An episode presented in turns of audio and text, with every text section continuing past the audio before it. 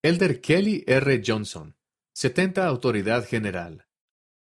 El elder Kelly R. Johnson recuerda bien el día en que fue llamado a ser obispo a los 31 años de edad.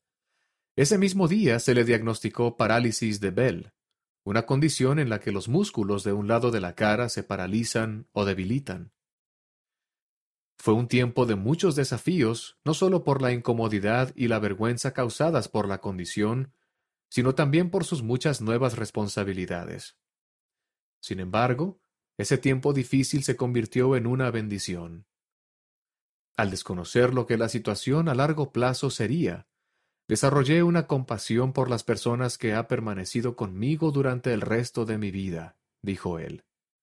Realmente aprendí que las personas pasan por cosas difíciles y tristes que no pueden controlar y que tienen impacto en sus habilidades, sentimientos y en su confianza en sí mismos. En ocasiones, no es conveniente prestar servicio en la iglesia del Señor, pero tal como los discípulos del Salvador que dejaron al instante las redes para seguirle, sea lo que sea que se nos pida que hagamos, estamos dispuestos a hacerlo, dijo el elder Johnson. No importa a dónde el Señor lo llame a él o a su familia, ellos van con corazones y mentes dispuestos con la mira de encontrar lo bueno independientemente de sus circunstancias. Kelly Ray Johnson nació en Pleasant View, Utah, el 16 de enero de 1963. Es hijo de Harold Raymond Johnson Jr. y de Helen Cregon Johnson.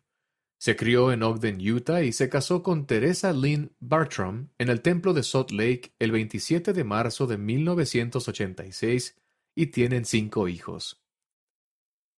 El elder Johnson se graduó de la Universidad Weber State en 1987 con una licenciatura en contabilidad y recibió su maestría en administración de empresas de la Universidad Brigham Young en 1989. Trabajó como contador forense en KPMG International Cooperative y más recientemente como contador forense y socio en Norman, Townsend Johnson.